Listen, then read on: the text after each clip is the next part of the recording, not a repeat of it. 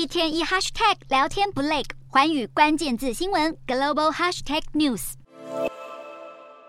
战机进进出出，这里是美国北达科他州的大福克斯空军基地，而在距离该基地十九公里外的这片空旷土地，则是中国富丰集团预计要新建玉米厂的预定地。这个新建玉米厂的计划原本也受到大福克斯市长的支持，但随着美中关系的紧张加剧，反对该计划的也声浪越来越大。市长就表示，将会要求议会不要核发建筑许可证。尽管玉米厂是当地最大的民间投资案，但在国安当前，就算是北达科他州的参议员也极力反对。虽然联邦政府有负责审查外国投资案的委员会，但是委员会却表示对该案没有管辖权，因为一方面富丰集团购买的不是美国企业。而另一方面，玉米厂的预定地虽然靠近空军基地，却不在敏感设施的名单中。而投资案之所以引起疑虑，其实与粮食供应安全有关。眼看粮食供应链可能受到威胁，为了填补现行法规的漏洞，美国国会有意愿推出一项能够禁止中国、俄罗斯等国购买美国农地的法案。而州政府也动起来，南达科他州州长诺姆日前就表示，要立法阻止中资购买土地。其实之前许多州政府也出台过限制中资购买土地的政策，例如德州二零二一年就通过了一项避免关键基础设施受到特定外国影响的法案，而佛州州长则是已经提议要立法禁止相关国家购买农地或军事基地周围的土地。